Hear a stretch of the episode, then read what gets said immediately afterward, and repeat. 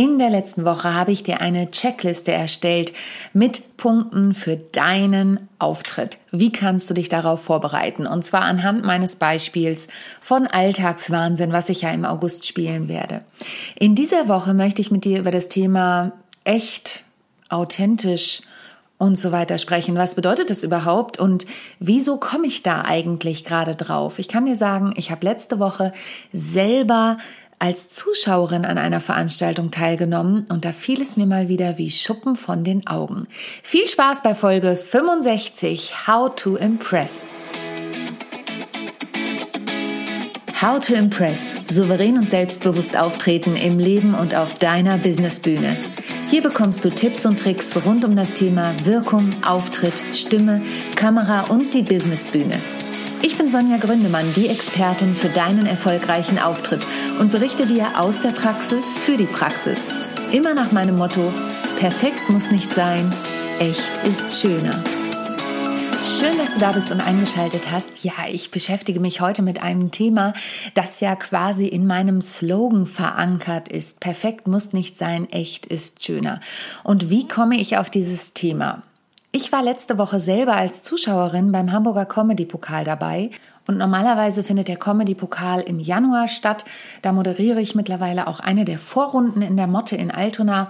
Das hat dieses Jahr aber alles so nicht stattgefunden und deshalb gab es eine Kurzversion mit sechs Teilnehmern statt mit 20 und das Halbfinale hat da vor Ort stattgefunden und das Finale dann schlussendlich auch. Und für mich sind solche Veranstaltungen ja immer nicht nur eine amüsante Sache und ich schaffe es auch wirklich, mich zurückzulehnen und mich entertainen zu lassen. Ich gehe ja auch ins Kino und gucke nicht auf jeden Schnittfehler, der passiert oder jeden Anschlussfehler oder so.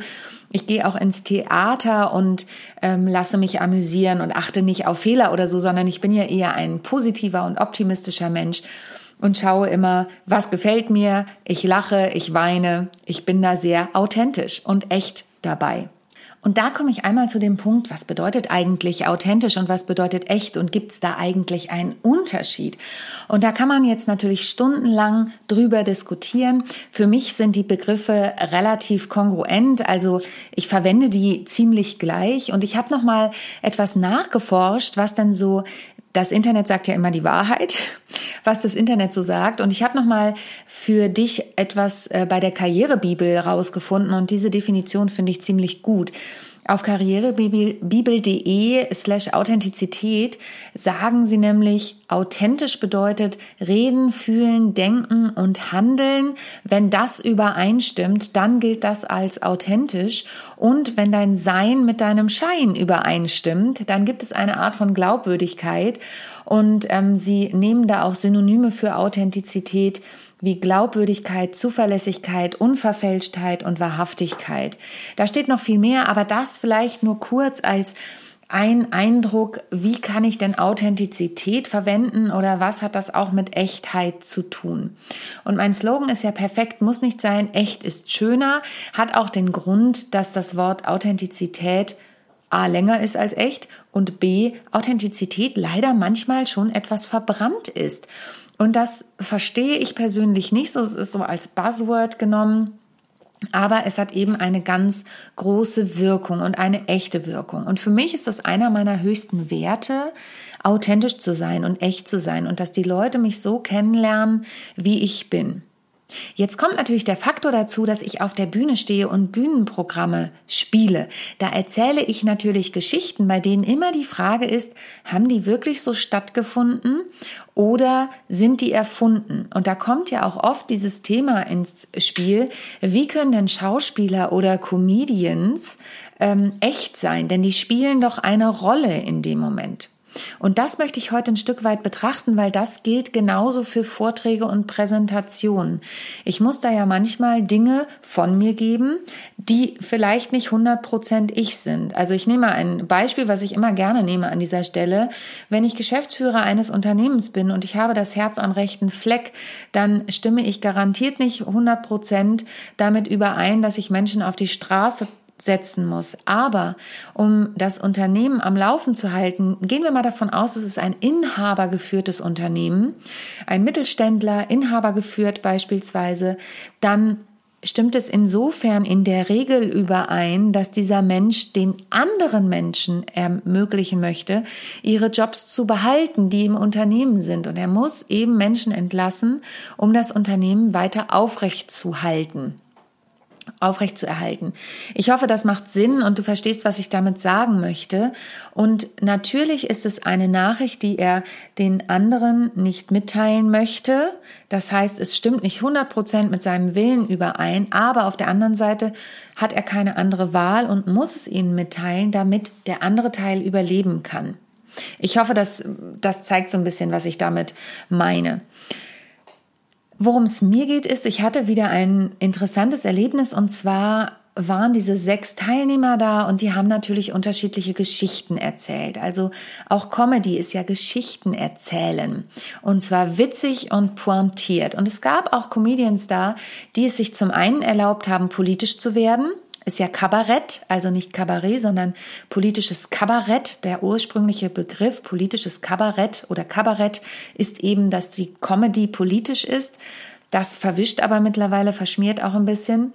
Und da sind auch wieder die Grenzen, wo wird es wirklich politisch und wo ist es aus dem Alltag, wo ist es aus dem sozialen Umfeld. Also du siehst schon, auch die Comedy-Szene hat ihre eigenen Regeln. Und dann wurden Geschichten erzählt, die interessanterweise auch ähm, Parallelitäten mit meinen Bühnenprogrammen haben. Was nicht heißt, dass weder ich noch die bei mir geklaut haben oder ich bei ihnen, sondern es sind Themen, die natürlich die Menschen beschäftigen. Und dann waren einige Themen, da konnte ich mich zu 100 Prozent einfühlen und konnte auch wirklich drüber lachen. Und dann gab es Momente, wo die Comedians auf der Bühne standen und du merktest, hm, also die probieren vielleicht auch einen Gag gerade mal aus, was natürlich bei einem Comedy-Pokal so eine Sache ist. Ähm, einer sagte ganz offen, den Gag schmeiße ich das nächste Mal raus, hat nicht funktioniert. Und sowas finde ich mega witzig. Also sowas finde ich total gut, weil das so eine Offenheit hat. Und es kann ja immer passieren, so geht's mir ja auch. Ich überlege mir einen Gag und der funktioniert nicht. Ich finde den mega witzig. Ich habe Gott sei Dank ein ganz gutes Gefühl dafür, aber natürlich passiert mir das auch, dass ich einen Gag mache und deswegen ist es auch immer so wichtig, diese Texte, Präsentationen, egal ob lustig oder nicht, laut zu formulieren. Denn in meinem Kopf gibt es das auch, dass Texte witzig sind und die sind dann gar nicht witzig. Sobald ich sie laut ausspreche, merke ich, boah, die Pointe kommt nicht. Der Gag ist nicht da. Der war in meinem Kopf echt witzig. Und das ist die erste Stufe, um zu gucken, ob dieser Gag funktioniert. Die zweite Stufe ist, es jemandem vorzulesen. Und zwar so, wie man es dann auch pointiert auf der Bühne. Und die dritte Stufe ist, es vor einem Publikum zu spielen, sei es ein Testpublikum, zum Beispiel ähm, hier der Hirschhausen, der macht Testauftritte, bevor er mit seinem Programm auf Tour geht. Jetzt muss ich ganz ehrlich sagen, ich bin ja eher, ich arbeite dran, aber noch im kleinkünstlerischen Bereich unterwegs und habe natürlich nicht das ganze Jahr durch irgendwelche Tourneetermine, sondern habe immer einzelne Termine.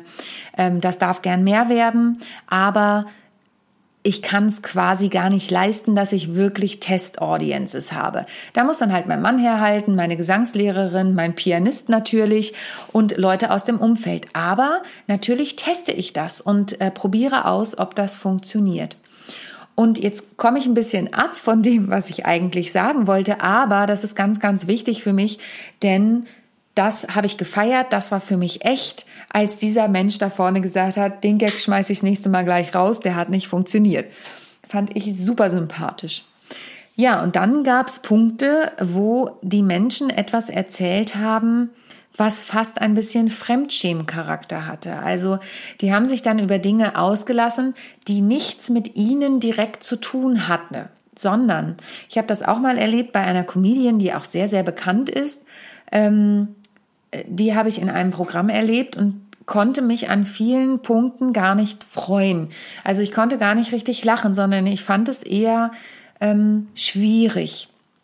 Warum fand ich das schwierig? Natürlich spricht so ein Programm, eine Präsentation, ein Vortrag, das kann man auf alles übertragen, auch die sogenannten Spiegelneuronen in mir an. Das heißt, die Person hält mir ja in dem Moment, und das ist bei der Comedy ganz oft so, hält mir ja einen Spiegel vor. In diesem Spiegel geht es darum zu gucken, was triggert sie bei mir an? Also was sie da vorne gerade macht, was berührt mich da? Das kann positiv sein, das kann aber auch negativ sein.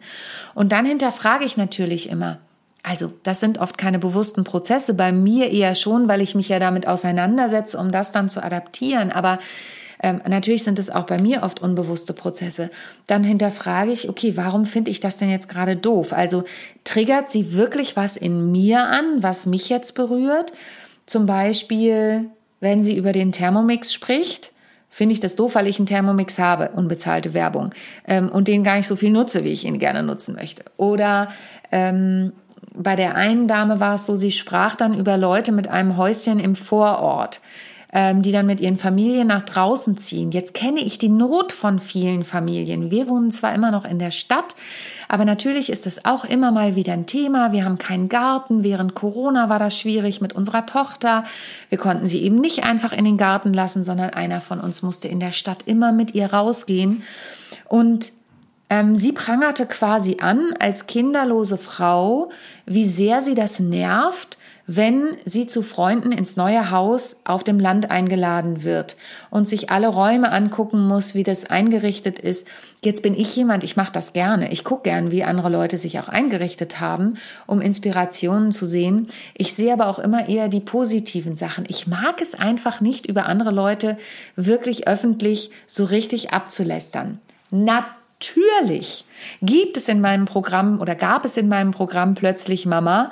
Auch das Thema, dass ich mich über Kindernamen mockiert habe, die bei einer Behörde beantragt worden sind. Und Kindernamen war wie McDonald oder Satan oder Ikea oder so. Ja, also natürlich gibt es bei mir auch solche Punkte im Programm die finde ich dann aber auch wirklich witzig und das hat dann wirklich die Authentizität. Und wenn du bei jemandem auf der Bühne merkst, die Person steht da nicht so richtig hundertprozentig dahinter, dann kann es unangenehm werden. Oder die Person weiß eigentlich nicht wirklich, wovon sie spricht. Und an diesem Punkt sind wir, wenn wir über dieses äh, Kleinhausthema oder Hausthema vor den Toren der Stadt sprechen. Die Frau hat keine Kinder. Sie ist nicht verheiratet.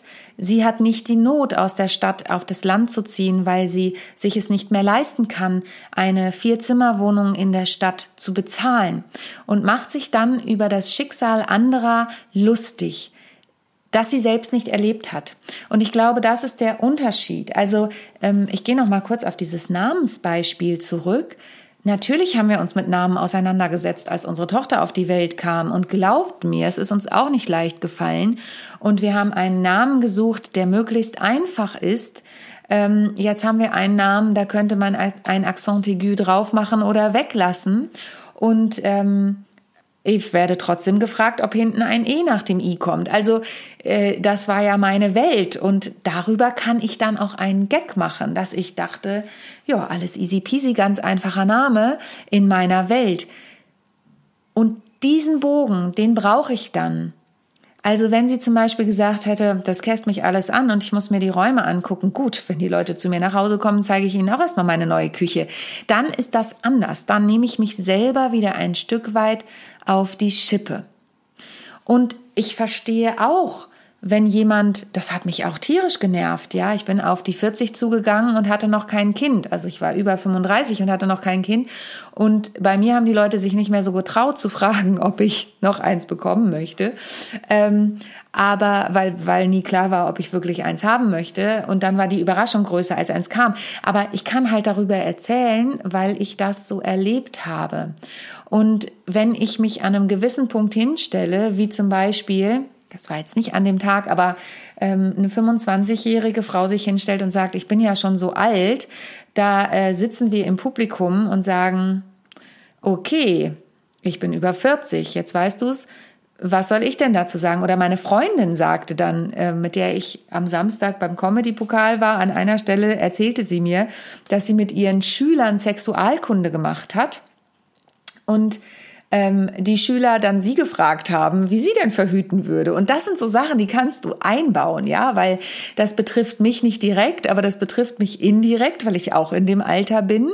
Und sie erzählte dann auch, dass sie mit ihren Schülern äh, darüber gesprochen haben, dass hat, dass sie tatsächlich feiern war ähm, mit Freunden, natürlich alles abstandsgemäß und so weiter. Und die Schüler zu ihr gesagt haben, aber Entschuldigung, äh, wir müssten Sie jetzt mal fragen, was machen Sie denn in Ihrem Alter eigentlich, wenn Sie so lange aus sind? Und das sind so Sachen, darüber kann ich lachen, weil die mich auch betreffen. Das könnten mich meine Neffen auch fragen.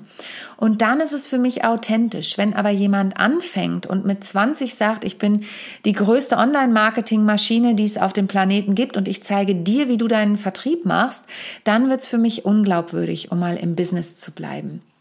Und mir hat es eben, um den Bogen wieder zu kriegen, auch zu diesem Comedy-Pokal, zu der Sache und dem Tipp, den ich jetzt heute auch dir mitgebe, schau dir andere Menschen an. Schau dir an, wie andere Menschen Vorträge halten. Ähm, wenn du möchtest, von mir gibt's auch Vorträge im Internet, Schau dir an, wie die ihren Instagram-Kanal pflegen, ob dir das gefällt. Für mich ist immer wieder so ein Beispiel die Reels bei Instagram. Es ist für mich ein Graus, wenn die Leute sich hinstellen und tanzen und auf irgendwelche Sachen zeigen. Es gibt aber ganz viele Leute, die finden das mega echt und authentisch. Für mich ist das Fremdschämen-Charakter. Was ziehe ich daraus für ein Ergebnis? Das Ergebnis ist, ich mache keine Reels, mit denen, bei denen ich rumtanze und auf äh, Punkte zeige. Heißt nicht, dass ich keine Reels mache. Heißt auch nicht, dass ich keine Comedy mache, weil es da Punkte gibt, die mir nicht gefallen.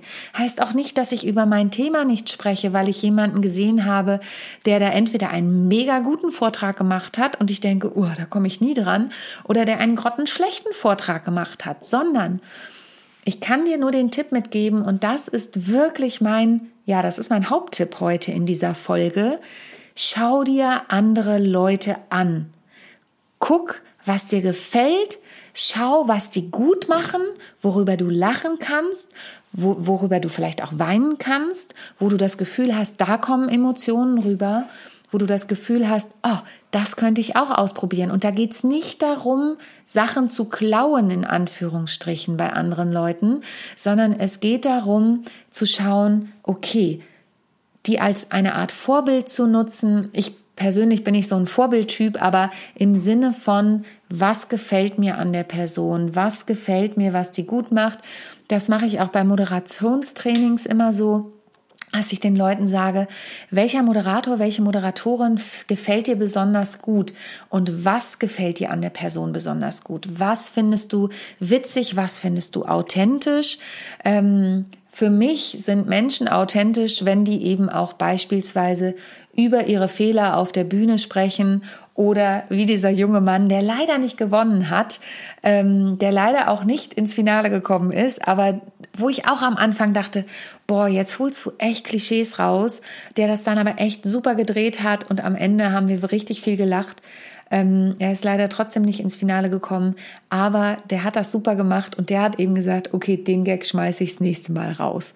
Ähm, von daher, schaut dir Menschen an, schau dir Menschen an, guck, was passt für dich, was fühlt sich authentisch an, wo bist du berührt, wie schafft das die Person und wie kannst du das dann für dich adaptieren? Wenn du das nicht hinbekommst, ist das überhaupt kein Problem. Dann schreib mir einfach eine Nachricht oder buch dir ein Coaching bei mir, schreib mir eine E-Mail, denn da kann ich dir bei helfen. Wie kannst du deine Vorträge, deine Präsentation, deine Programme echt und authentisch rüberbringen, so dass es zu dir passt? Das ist mir immer ganz wichtig und du dich damit wohlfühlst und natürlich die Zuschauer am Ende auch was davon haben. Also schreib mir einfach eine E-Mail. Ich freue mich drauf. Und wenn dir die heutige Podcast-Folge gefallen hat, dann freue ich mich natürlich auch über eine 5-Sterne-Bewertung bei dem Podcast-Portal deiner Wahl. Und natürlich freue ich mich, wenn du das Ganze weiterempfiehlst. In diesem Sinne, Bleib dran, folgt mir gerne auf Instagram oder LinkedIn, da bin ich am aktivsten. Und schalte wieder ein, wenn es nächste Woche heißt How to Impress souverän und selbstbewusst auftreten. Und bei allem, was du tust, denk immer daran, perfekt muss nicht sein, echt Ich hoffe, die heutige Folge hat dir gefallen und du schaltest auch beim nächsten Mal wieder ein, wenn es heißt How to Impress souverän und selbstbewusst auftreten. Hinterlass mir gern eine Bewertung bei iTunes oder auch eine Rezension bei Google und vernetze dich mit mir auf den sozialen Medien, vor allen Dingen bei LinkedIn und Instagram bin ich aktiv. Über Weiterempfehlungen freue ich mich natürlich auch sehr und wenn du noch mehr über mich erfahren möchtest, dann abonniere einfach meinen Newsletter. Bis zum nächsten Mal. Tschüss.